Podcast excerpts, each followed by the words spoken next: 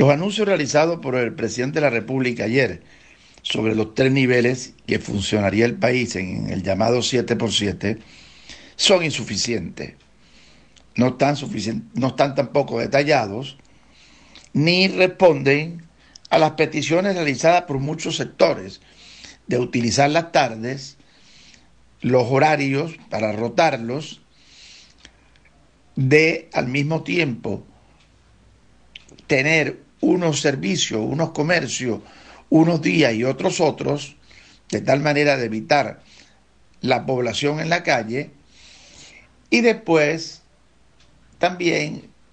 no incluye una serie de sectores fundamentales en la vida del país. El primer nivel, donde se cierra prácticamente la actividad por estados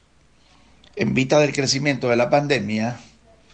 posee unas deficiencias, porque con cerrar el país o los estados no hay experiencias en el mundo que se disminuye la pandemia. Puede incluso eh, reducirse durante un periodo, pero después vuelve el crecimiento.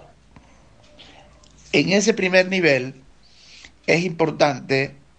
la combinación de días, que es fundamental, y además de eso,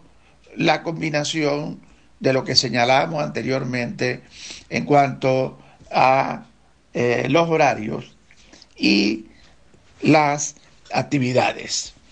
No podemos cerrar el país porque el pueblo venezolano está pasando muchas dificultades con sus ingresos y necesita trabajar con las normas, con las eh, eh, responsabilidades, con las medidas sanitarias adecuadas, pero necesita el ingreso, porque si no va a quebrar o si no muere por la pandemia va a morir por el ingreso.